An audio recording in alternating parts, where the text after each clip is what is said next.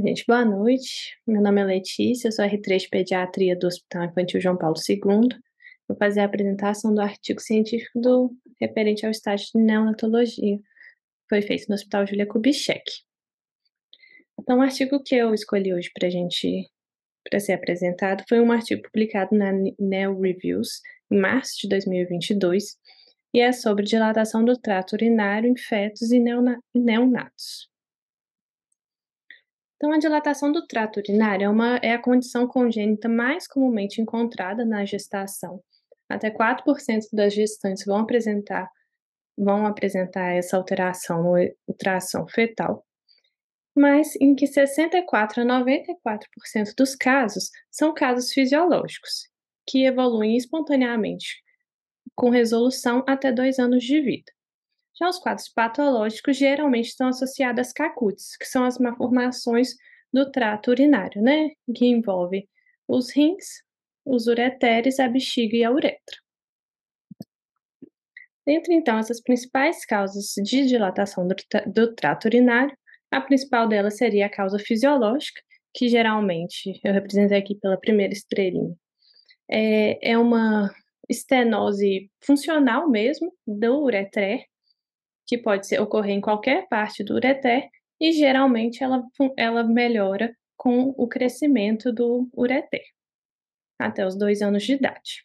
Já a estenose da junção uretero-pélvica, está mostrando na, na estrelinha 2, é nessa é geralmente durante a rotação do rim, e ela ocorre bem mais alta. A estenose da junção uretero-vesical, que é a terceira estrelinha, ela ocorre na junção do ureter com a bexiga e geralmente está associada com má implantação do ureter na bexiga. O refluxo vésico-ureteral, que também é, uma, é mais funcional, então é, ocorre o refluxo né, do, da urina da bexiga para o ureter e geralmente também está mais associada com má implantação do ureter e também com alterações funcionais da musculatura do ureter. A válvula de uretra posterior, que seria a mais baixa, e aí ocorre durante a formação do sistema urinário, né? uma membrana que, que ocorre na uretra posterior, impedindo o fluxo da urina. E aí ela geralmente está associada com outras, outras alterações do trato urinário para cima, e a síndrome de Prunibelli, que aí é a malformação da parede abdominal, que geralmente está associada à disfunção de todo o trato urinário. Essas são as mais comuns que a gente menciona nesse artigo. E aí, dentre essas malformações, a gente vai avaliar então os principais métodos radiológicos de diagnóstico dessas, dessas afecções. E a principal delas seria a ultrassonografia renal das vias urinárias é o principal método diagnóstico e de acompanhamento das CACUTs e das demais dilatações do trato urinário. Permite avaliar, então, todo o trato urinário, principalmente quando tem um método que é o dinâmico, que consegue ver a, o processo de enchimento e esvaziamento da bexiga. E ela permite a aferição do diâmetro anteroposterior da pelve renal, que seria o principal a principal medida que a gente vai usar para classificar, que a gente vai ver mais à frente. É um exame não invasivo e que não tem exposição à radiação, por isso é o nosso principal exame. O próximo exame que a gente avalia seria a uretrocistrografia miccional. Ela avalia principalmente o, a, o trato urinário inferior e ela é indicada nos casos de suspeita de VUP, que é a válvula de uretra posterior, ou de dilatação do trato urinário grave bilateralmente. É um método mais invasivo e que tem exposição à radiação, por isso ela é indicada só em casos específicos. E já a cintilografia renal, ela faz avaliação do trato urinário superior e da função renal, dependendo do exame estático e do dinâmico, e ela vai ser realizada só a partir de seis semanas de vida, que é quando a gente tem já um fluxo renal suficiente para a gente poder fazer esse exame. É um exame mais invasivo e que também tem exposição à radiação. Então, o nosso principal exame, que vai ser o ultrassom renal, é, a gente, eu deixei aqui para a gente ter uma noção de quais seriam os nossos valores de referência que a gente mais vai mexer durante essa apresentação. Então, A gente espera que o diâmetro anteroposterior da pelve renal numa, num feto de 16 a 27 semanas seja menor que 4 milímetros. Os maiores de 28 semanas, o ponto de corte seria 7 milímetros. E a partir até 48 horas de vida, a gente espera que seja menor que 10 milímetros. Então, o pós-natal seria menor que 10 milímetros. Então, a partir daí, a gente vai avaliar sobre o diagnóstico dessas afecções. No tração pré-natal, que então vai ser esse que a gente vai receber, né, quando a gente recebe na neonatologia, é, a gente vai classificar essas dilatações entre baixo risco e alto risco. Nas crianças de 16 a 27 semanas, que têm uma dilatação de 4 a 6 milímetros né, da pelve renal, um diâmetro de pelve renal de 4 a 6 milímetros, ou aquelas de 28, mais de 28 semanas, tenham até 9 milímetros, de 7 a 9, que não tenham outras alterações no, do sistema urinário, e aí, nesse caso, a gente vai avaliar dilatação do, do sistema calicinal, a espessura do parênquima, a aparência do parênquima renal, a avaliação dos ureteres, a bexiga e a, a óligo ou presença ou não de oligodraminia. Nesses casos, então, que a gente preenche todos esses critérios, a gente vai considerar essas crianças de baixo risco, esses fetos de baixo risco. Nos fetos de baixo risco, a maior parte vai evoluir como uma dilatação fisiológica e que se resolve espontaneamente até os dois anos. Então, esse é o, o feto que a gente vai ficar menos preocupado. Já aqueles que vão ter uma, uma, uma diâmetro de, da pelve renal maior que 7 milímetros, quando tem de 16 a 27 semanas de idade gestacional, ou mais que 10 milímetros a partir de 28 semanas, ou que tenham outras alterações do sistema renal, a gente considera eles de alto risco. E aí, nesse caso, então, eu já botei, já casado, o que a gente faria em cada caso. Então, nos pacientes de baixo risco, é, a gente pensa, a proposta, né, seria de repetir um ultrassom pré-natal com, com mais de 32 semanas de idade gestacional, e aí, nesse caso, a maioria dos casos já se resolveu, seria um quadro só, só transitório, ou depois do nascimento, repetir o ultrassom renal a partir de 48 horas a um mês de vida, depois disso, ou de um a seis meses depois. Já nos pacientes que têm alto risco, que a gente considerou, a gente inicialmente vai repetir um ultrassom pré-natal em quatro a seis semanas do primeiro ultrassom que veio alterado. Ou nos casos a partir de 48 horas a um mês depois do nascimento. No caso de suspeita de válvula de uretra posterior ou se tiver um baixo débito urinário no pós-natal, ultrassom imediata após o nascimento pode ser indicado. Nesses casos, são de, de necessitam de intervenção mais precoce possível. Já quando o ultrassom é feito no período pós-natal, a gente vai considerar também dividir em três grupos de risco: os de menores, baixo risco, de intermediário e alto risco. E aí é a mesma a mesma ideia do pré-natal.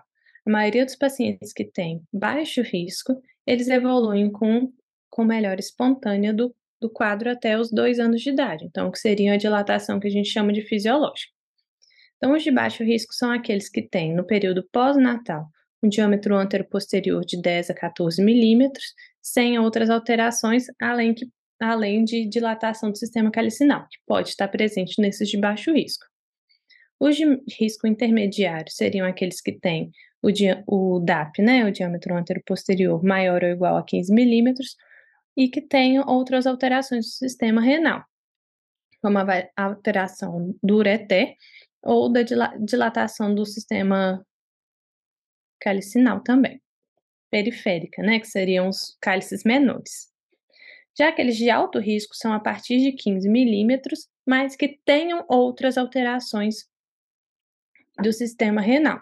Então, pode ter dilatação né, do sistema calicinal menor, é, alteração da espessura e da aparência do parênquima, os ureteres anormais ou e ou bexiga normal.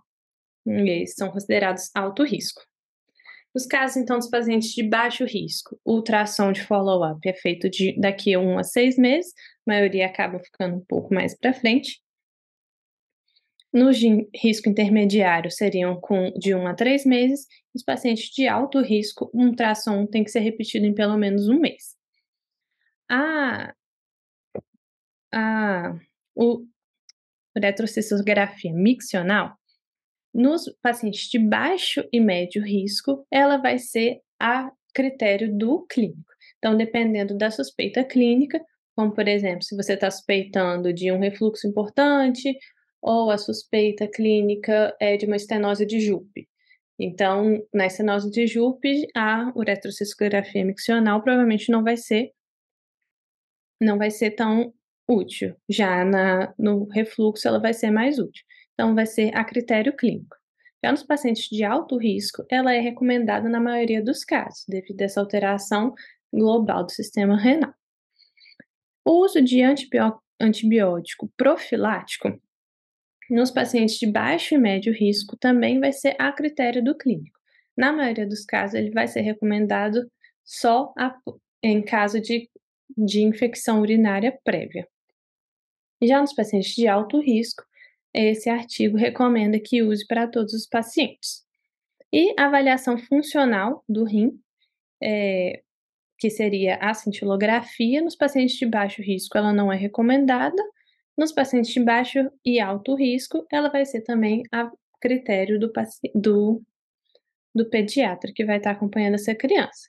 E aí, geralmente, esses pacientes vão estar sendo acompanhados pelo especialista vai ser o nefrourologista pediátrico. Então, nosso trabalho na neonatologia seria principalmente esse primeiro ultrassom, né, que a gente vai fazer a partir da, da nossa definição do risco de, de CACUT, de presença de CACUT, e a, a gente tem que focar no acompanhamento que a gente vai fazer pós alta da unidade. A intervenção fetal então, agora a gente vai partir para, essas intervenções no período neonatal e no período perinatal. Então, intervenção fetal é, um, é de uso controverso, ela vai ser já ficar mais a cargo na medicina fetal. Ela pode ser indicada em alguns casos de válvula de uretra posterior, que tem uma oligodraminia importante, mas que a função renal fetal é preservada. E aí essa parte que fica um pouco mais difícil. A função renal fetal, ela pode ser avaliada por vários marcadores conseguem ser feitos intraútero, mas são exames de alta complexidade e baixo acesso no nosso sistema. O objetivo da intervenção seria prevenir a hipoplasia pulmonar secundária à oligodraminia. Então, essa intervenção, no caso da, de VUP, é para o pulmão. É, a parte da função renal associada à VUP, ela geralmente a gente não consegue mais intervir, porque o problema é muito inicial no processo da formação do trato urinário, e aí geralmente esse, esse rim já vai ser displásico, mesmo que você é, acabe com a, com a obstrução. a intervenção cirúrgica pós-natal, ela também é cada vez menos utilizada, ela vai ficando cada vez menos mais restrita a casos a casos específicos. Porque como eu falei, a maioria dos casos, né, das dilatações do trato urinário vão se resolver espontaneamente até dois anos. E até os casos que são de fato CACUT, é, a maioria dos casos também com crescimento e com acompanhamento, elas vão ser de resolução também espontânea ou que não vão causar nenhum prejuízo maior. Então, ela vai ser indicada em alguns casos de estenose de JUP, né, que é a junção ureteropélvica, e de junção ureterovesical.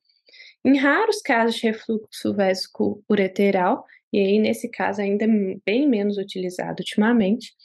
E nos casos de síndrome de Prunibelli, que aí nesses casos a maioria vai precisar mesmo da intervenção cirúrgica, mas aí são várias intervenções cirúrgicas para reconstrução e para recuperação da parede abdominal, e nos casos da, de válvula de uretra posterior, que vai ser realizado, né, a, pode ser feito a ablação da membrana, que causa a obstrução, ou, em alguns casos, a, a opção seria a vesicostomia.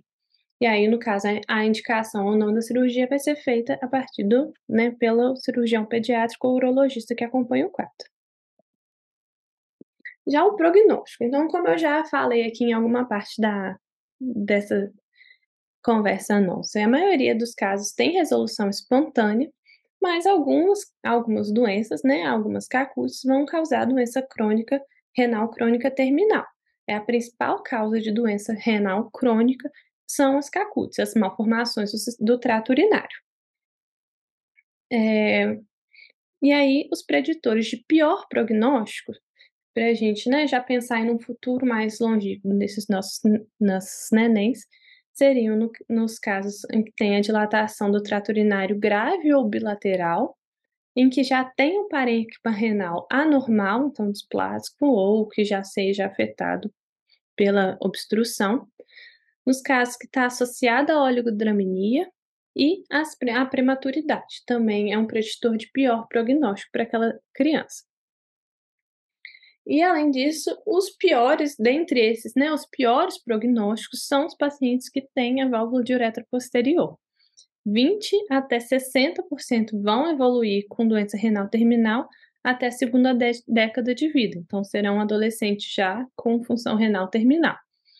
É, e aí, nesse caso, os principais preditores desse desfecho, né, de DRC terminal, seriam a prematuridade, baixo peso ao nascer, o diâmetro vesical no terceiro trimestre de gestação maior que 15 milímetros, que mostra já uma, uma bexiga muito alterada e displásica, e creatinina maior que 1 ao nascer, que também já mostra uma função renal pior.